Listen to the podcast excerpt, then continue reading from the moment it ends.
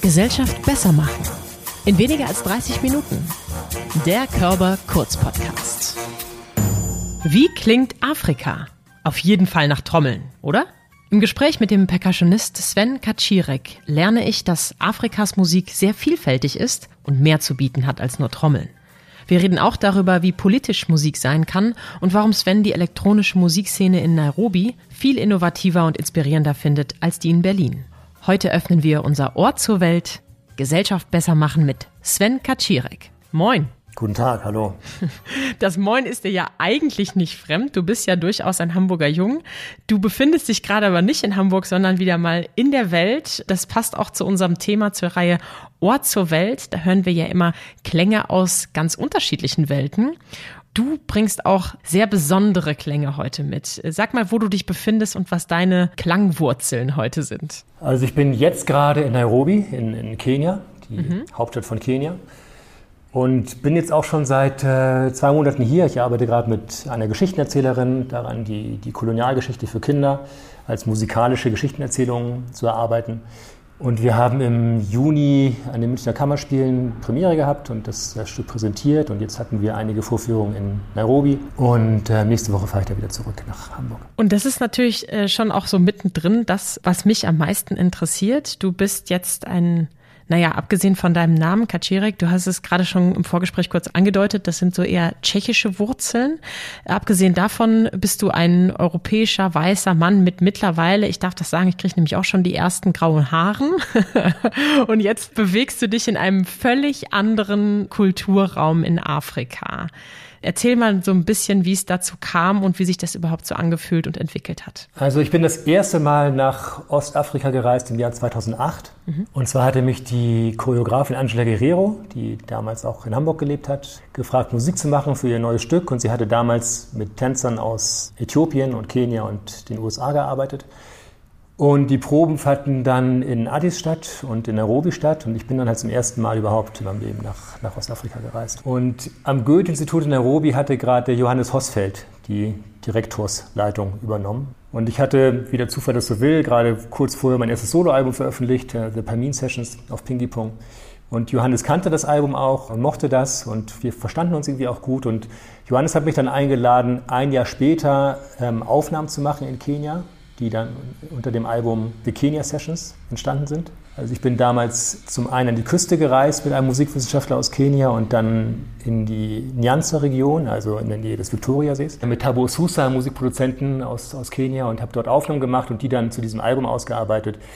Und dieses Album war dann, ich sage jetzt mal so auf kleiner Flamme, so einigermaßen erfolgreich, hat dann diesen Preis der deutschen Schallplattenkritik bekommen und sehr gute Rezensionen erzielt und so weiter. Und daraufhin bin ich dann in den folgenden Jahren nicht immer wieder in unterschiedlichen Konstellationen und mit unterschiedlichen Projekten nach äh, Nairobi gereist und mittlerweile auch ähm, dann nach, nach Kampala in Uganda, wo ich mit, mit Nyagi Nyagi Tapes, einem ganz tollen Label aus äh, Kampala, Dinge mache. Und so hat sich das dann über die Jahre entwickelt und verschiedene Projekte sind dabei entstanden. Das ist jetzt sehr thematisch und projektbezogen. Vielleicht nochmal zurück zu dem menschlichen und kulturellen Background. Also wie hat sich das denn angefühlt? Wie bist du da aufgenommen worden und wie hat sich vielleicht auch deine Rolle als eben europäischer weißer Mann verändert? Ja, also meine Rolle hat sich schon sehr stark verändert in den letzten, ich sag jetzt mal so zehn Jahren, also 2008, ja, 13 Jahre ist es her, dass ich zum ersten Mal hier war. Also ich bin damals hierher gekommen hatte vielleicht irgendwie ein paar Bücher gelesen und mit ein paar Leuten gesprochen, aber ich hatte wirklich überhaupt keine große Erfahrung, auch wie ich mich dieser Kultur annähere und wie ich vor allem auch mit dem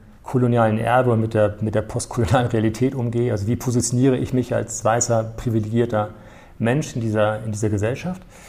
Und das hat sich in den letzten Jahren aber doch sehr stark verändert. Also dass ich natürlich auch dadurch, dass ich in den letzten Jahren sehr politische Projekte gemacht habe. Also ich habe davor ähm, Interviews vertont zu dem Freihandelsabkommen mhm. zwischen der Europäischen Union und unter anderem Kenia.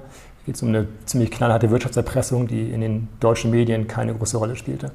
Und dadurch habe ich natürlich dann auch meine eigene Rolle immer besser und stärker reflektiert. Und wenn ich jetzt hier bin, dann äh, versuche ich zum einen natürlich darauf zu achten, dass ich nicht so viel Platz einnehme. Ich finde, das ist so eine ganz, ganz große Gefahr, die ich auch immer wieder beobachte bei anderen Menschen, die aus dem Westen dieser Welt kommen, aus dem globalen Norden, wie das mittlerweile heißt, und für NGOs arbeiten und so weiter, dass sich sehr viele Menschen sehr, sehr viel Raum für sich in Anspruch nehmen und einnehmen. Mhm. Und da fängt das Problem schon an, finde ich. Also ich sehe mich in diesen Projekten eher als jemand, der im Hintergrund arbeitet, der oftmals auch gar nicht so sehr in Erscheinung tritt dann, der eher ganz vorsichtig auch meine eigene Meinung, meine eigene Position artikuliere. Aber in erster Linie sehe ich mich mittlerweile als Zuhörer und jemand, der aufgrund der Tatsache, dass ich mit gewissen Privilegien ausgestattet bin, auch gewisse Türen aufmachen kann und gewisse Dinge ermöglichen kann, die sonst sehr viel schwieriger wären. Und das, obwohl du ja eigentlich wörtlich den Takt angibst. Ne? Du bist ja schwerpunktmäßig äh, Percussionist. Ich finde mit ganz besonderen Klängen, also wenn man auf deine Seite kommt und direkt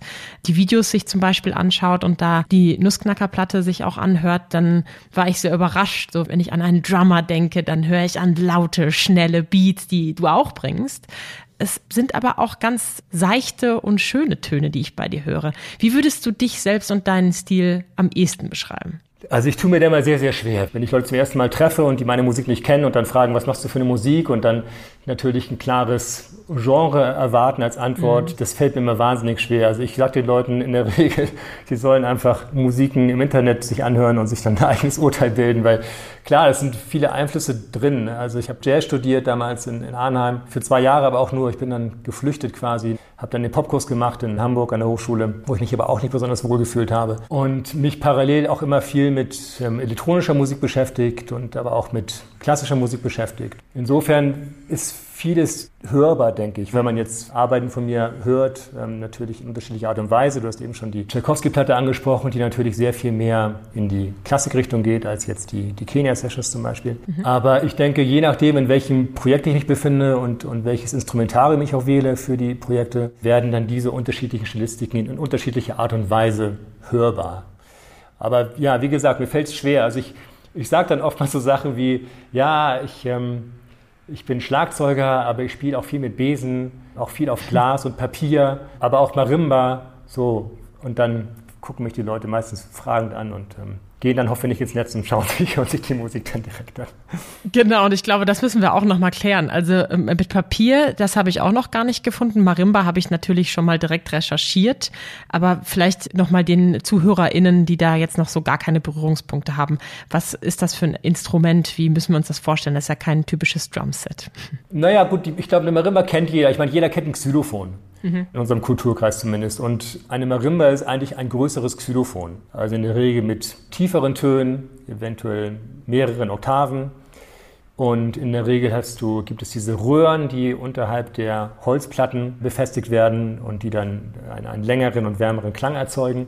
Aber das ist jetzt kein besonders ungewöhnliches Instrument. Im Gegenteil, ich glaube sogar, dass viele Kinder, die durch die musikalische Früherziehung gehen, zum Beispiel irgendwie mit Xylophon, Glockenspielen und solchen Instrumenten mhm. in Berührung kommen. Ne? Du hast gerade selber auch schon angesprochen, dass dein Lebenslauf ja nicht ganz so idealtypisch ist, wie wir ihn vielleicht hier als europäische Menschen kennen. Du hast viele Einflüsse gehabt, du hast dich viel umorientiert, du hast eigene Musikkreationen entworfen. Du hast sogar ein Buch mit Anfang 20 veröffentlicht. Wie würdest du deinen Lebenslauf für uns in aller Kürze beschreiben? Was sind für dich die wichtigsten Eckpunkte gewesen? Einer der wichtigsten Eckpunkte war gleich zu Beginn oder seit ich zehn war, ich hatte Blockflöte gelernt, wie das so Kinder tun in Deutschland. Und meine Mutter wollte unbedingt, dass ich Klavier lerne und ich wollte unbedingt Schlagzeug lernen. Und meine Mutter sagte dann zu mir, sie würde das unterstützen, sofern ich einen vernünftigen Lehrer fände. Und das ist mir dann gelungen in Norderstedt, dort wo ich aufgewachsen bin. Also dann habe ich tatsächlich acht Jahre lang Unterricht gehabt bei Andreas Haider, einem ziemlich tollen Schlagzeuglehrer, der Klassik studiert hatte, aber bei dem ich auch Jazz und afrokubanische Sachen und Funk und Reggae und, und alle möglichen Stilistiken gelernt habe. Und dann bin ich mit 18 an die damalige Yamaha Music Station gegangen und dort hat mich mein damaliger Lehrer Jost Lickel dann dem, dem Drummers Collective empfohlen. Er hat mir so eine Empfehlung geschrieben, dass es nicht ganz so teuer war. Dann war ich kurz in New York am, Drummers Collective und bin dann an die Hochschule nach Arnheim gegangen. Und dort habe ich mich aber so überhaupt nicht wohlgefühlt. Das war sehr verschult und ähm, also ich habe damals gemerkt, dass ich gar nicht so darauf erpicht bin, als Sideman Schlagzeuger in einer Jazzband zu spielen. Mhm. Gleichzeitig wusste ich aber auch nicht, was ich ich stattdessen will. So, und ich habe damals schon und auch davor immer sehr viel und sehr, sehr gerne geübt, aber vor allem auch so meine eigenen Ideen geübt und meine eigenen Ideen versucht umzusetzen. Und dann hat sich das so nach und nach entwickelt. Dann, als ich den Popkurs gemacht habe in Hamburg, habe ich mich sehr viel mit elektronischer Musik beschäftigt. Das war gerade diese, diese Zeit, in der Drum and Bass und Jungle so extrem en vogue war.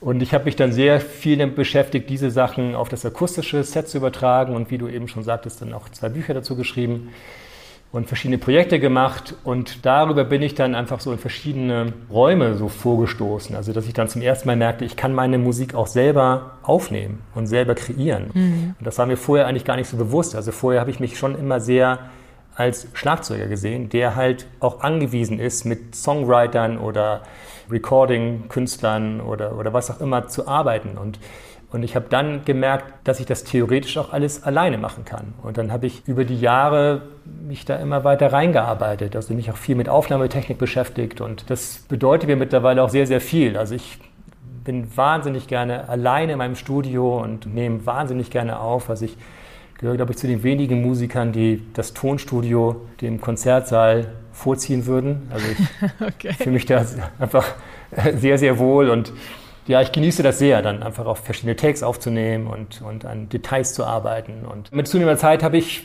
dann verschiedene Instrumente dazu erlernt. Also mich dann relativ spät erst mit der Marimba beschäftigt und dann angefangen, viel Marimba zu üben, Vibraphon zu üben, dann wieder mehr Klavier zu üben und dann so nach und nach so meine eigene Klangwelt aufgebaut. Und, und der Prozess ist ja auch noch nicht abgeschlossen. Also das ist mir auch ganz wichtig, dass ich immer weiter für mich forsche. Also das ist für mich auch so der Antrieb, dass ich diese, diese kindliche Neugierde nie verliere. Ne? Also dass ich, mhm. dass ich immer wieder was entdecke, das mich total anfixt und total begeistert. Und das sind in der Regel natürlich auch neue Dinge. Also für mich ist das so ein Motto, dass ich eigentlich immer Anfänger bleiben möchte.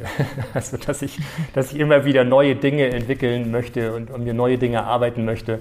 Da spielt natürlich jetzt auch diese vielen Kollaborationen in Ostafrika spielen natürlich auch eine Rolle. Es war auch Neuland in einer gewissen Weise und ist es auch nach wie vor.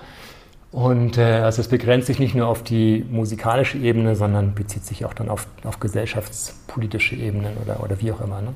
Ja, da würde ich gleich gern zukommen. Davor kann ich natürlich sagen, als Psychologin finde ich diese kindliche Neugier total toll. Also das ist ja das, was uns auch am Leben hält, was uns Drive gibt und uns immer wieder neuen, neue Ideen, neue Inspiration gibt. Und ich finde, du kannst auch eine große Inspiration nicht nur für MusikerInnen, sondern eben für Menschen auch sein. Also meine musikalische Karriere ist, glaube ich, sehr begrenzt. Über die Karnevalsbühne im Ruhrgebiet ist es nicht unbedingt hinausgekommen. Musiker zu sein oder Musikerin zu sein, bedeutet natürlich viel harte Arbeit. Und ich glaube, dass es oft auch Punkte geben wird, wo diese kindliche Neugier einfach von Selbstzweifeln oder von Existenzängsten geplant ist. Das gilt natürlich auch nicht nur für den Beruf der Musikerin, sondern auch für viele andere Menschen. Also wie können wir als Menschen in, in deinen Augen mit solchen Momenten umgehen? Ich vermute, dass du es auch nicht immer einfach gehabt haben wirst. Ja, das, das stimmt. Für mich gehört das auch dazu. Also für mich liegt daran auch immer mhm. eine Chance. Wenn ich jetzt an einem neuen Album arbeite oder ein neues Projekt beginne, dann wird es eigentlich auch nur dann, finde ich jedenfalls, wirklich gut, wenn ich auch durch Zweifel gehe und auch an Punkte komme, die schwierig sind und an denen ich auch verzweifle. Und ich finde immer, mhm. wenn ich das nicht habe, wenn ich da nicht durchgehen muss und von Anfang an alles so flutscht, dann wird es auch nicht richtig gut. also irgendwie braucht es so eine gewisse Tiefe und so eine gewisse Intensität, braucht auch diesen Zweifel und braucht auch diese, diese inneren Konflikte und diese Verzweiflung. Und ja, ich denke, jeder Mensch entwickelt da so seine eigenen Strategien, damit umzugehen. Also ich habe so meine Routinen, die, die mir so eine gewisse mentale Stabilität verleihen, um durch diese Situation durchzukommen. Also ich gehe sehr, sehr gerne laufen. Also das ist für mhm. mich so wie, wie das tägliche Zähneputzen, dass ich mindestens alle drei Tage laufen gehen muss. Ich mache seit vielen, vielen Jahren äh, Tai Chi, eigentlich auch so gut wie jeden Morgen und ich übe halt. Also ich kriege tatsächlich ganz viele Ideen und auch so eine gewisse Balance durchs Üben. Also je stumpfer, desto besser. Wirklich Metronom an, rechts, links, rechts, rechts, rechts, rechts, links, rechts, links und mehr braucht es dann auch irgendwie nicht. Also das sind so meine Parameter, um dann durch solche schwierigen Phasen auch durchzugehen. Aber ich, ich glaube, dass die wichtig sind. Ja, wie gesagt, wenn alles flutscht dann, und alles so einfach ist, dann entstehen auch bestimmte Dinge nicht, die wichtig sind. Diese Gelassenheit, die ist für mich genau das und die Stärke, die das dann mit sich bringt, die es braucht, um das anzustoßen, was du gerade angedeutet hast, nämlich die gesellschaftspolitischen Themen. Vielleicht äh, magst du auch schon mal direkt von deinem Projekt Colonialism for Kids erzählen. Da haben wir ja eine stärkere politische Ausrichtung als bei anderen Projekten, die du gemacht hast. Du hattest ja vorhin schon die Nussschnacker-Platte angesprochen, die, die ja. Tchaikovsky-Platte. Und, und bei dem Album war das, das war so ein Turning Point für mich. Also ich hatte mir das Projekt damals gar nicht ausgesucht. Ich habe für eine Choreografin, Antje Pfund, mit der ich jahrelang sehr, sehr eng gearbeitet habe. Ähm, sie hatte den Nussschnacker auf die Bühne gebracht auf Kampnagel und ich habe die Musik gemacht und dann habe ich so viel Zeit darin investiert, dass ich dann ein ganzes Album daraus gemacht habe. Und während ich aber dieses Album machte, merkte ich schon, das ist zwar inhaltlich total interessant, mal wieder so einen klassischen Score durchzuarbeiten und mit diesen ganzen Stimmen raufzuschaffen und das neu zu arrangieren. Und gleichzeitig merkte ich aber auch, das kann es irgendwie gerade nicht sein, dass die Welt lichterloh brennt und an allen Ecken und Enden existieren Konflikte. Und ich sitze hier in meiner selbst erwählten Oase und nehme Tschaikowski neu auf. Also das mhm. inhaltlich wollte ich das. Also ich habe da auch sehr viel gelernt und bereue das auch nicht. Aber gleichzeitig war mir klar, schon während des Projektes, das mache ich auch erstmal nicht nochmal. So, und habe mich parallel auch immer viel mit Politik beschäftigt und bin dann, als ich in Kenia war, zum ersten Mal aufmerksam geworden auf die EPAS, auf dieses Freihandelsabkommen zwischen der Europäischen Union und den sogenannten ACP-Staaten, African, Caribbean, Pacific Countries.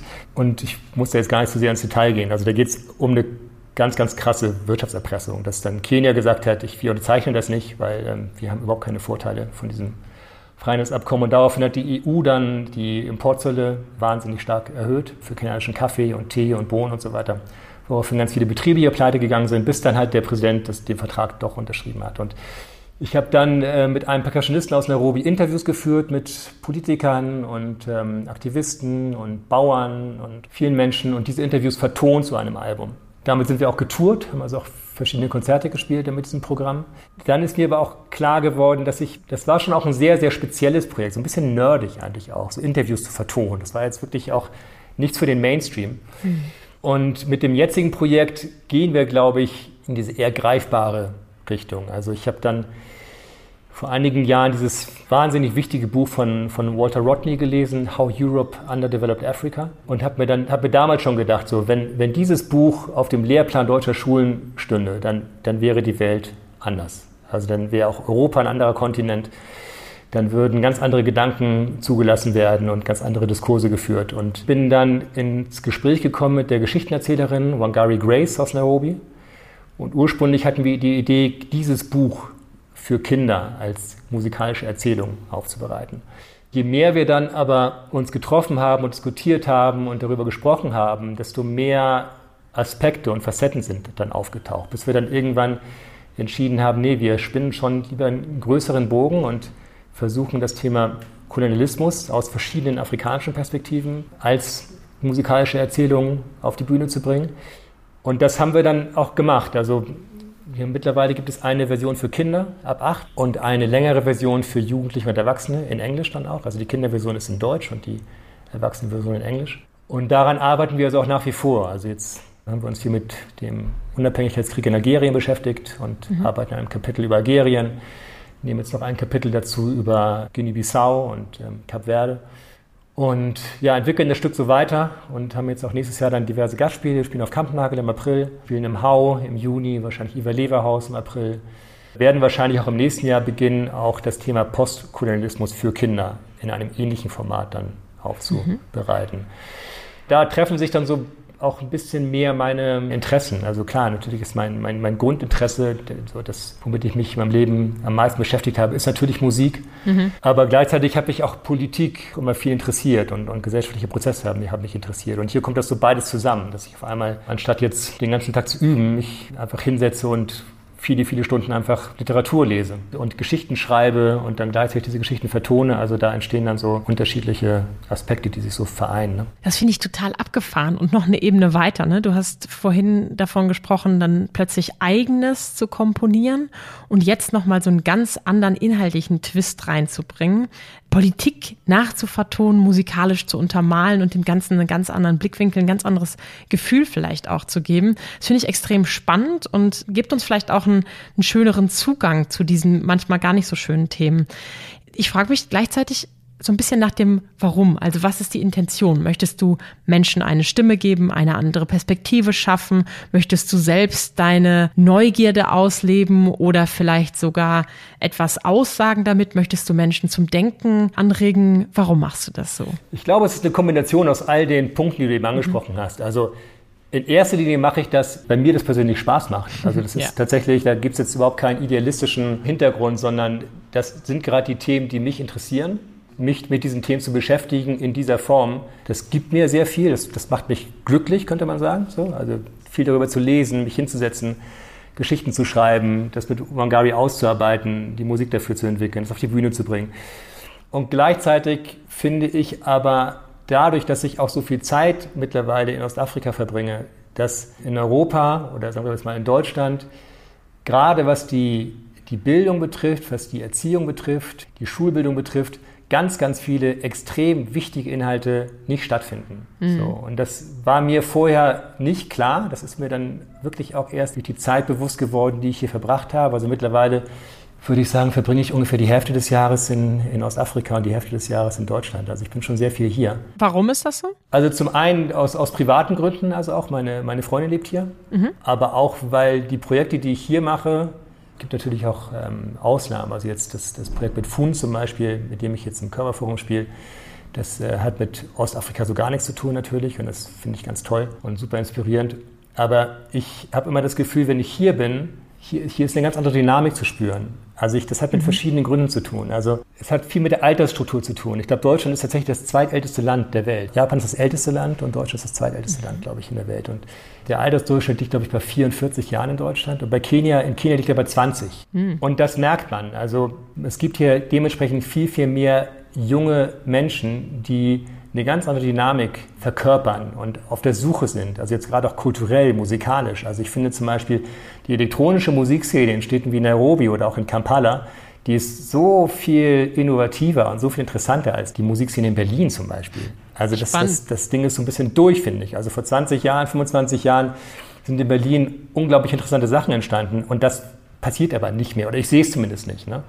Deswegen, und da sind wir wieder so ein bisschen bei der Rolle des, des Beobachters, also dass ich mich, auch wenn ich Kooperation eingehe, dass ich immer versuche, nie zu viel Platz einzunehmen, also eigentlich immer versuche, Platz zu geben. So jetzt auch in dem Projekt mit Wangari zum Beispiel. Das, sie ist auf der Bühne vorne, ich bin wirklich im Hintergrund und mache die Musik und auch in den Rezessionen geht es in erster Linie um sie und, und ich bin da wirklich nur im Hintergrund und das ist auch wichtig, dass das so bleibt. Und trotzdem finde ich aber diese, diese Erfahrung und das so zu beobachten und in einer gewissen Form auch so ein bisschen Teil dessen zu sein, das finde ich für mich persönlich auch sehr inspirierend und sehr, sehr interessant. Auch zu beobachten, was so die nächste Generation macht. Also ich jetzt auch in Kampala, in, in diesem Negi-Negi-Tapes-Kontext, die Leute sind halt 20, ne? 21, 20, 21. Das könnten theoretisch meine Kinder sein. Und ich finde das total interessant, wie die mit Musik arbeiten und wie die mit, mit Technologie umgehen und und auf was für Ideen die kommen. Also ich finde das einfach inspirierend und sehr interessant, ja. Ja, und da sind wir nämlich wieder beim Thema Inspiration. Und der Podcast heißt ja auch Gesellschaft besser machen. Und ich überlege natürlich gerade,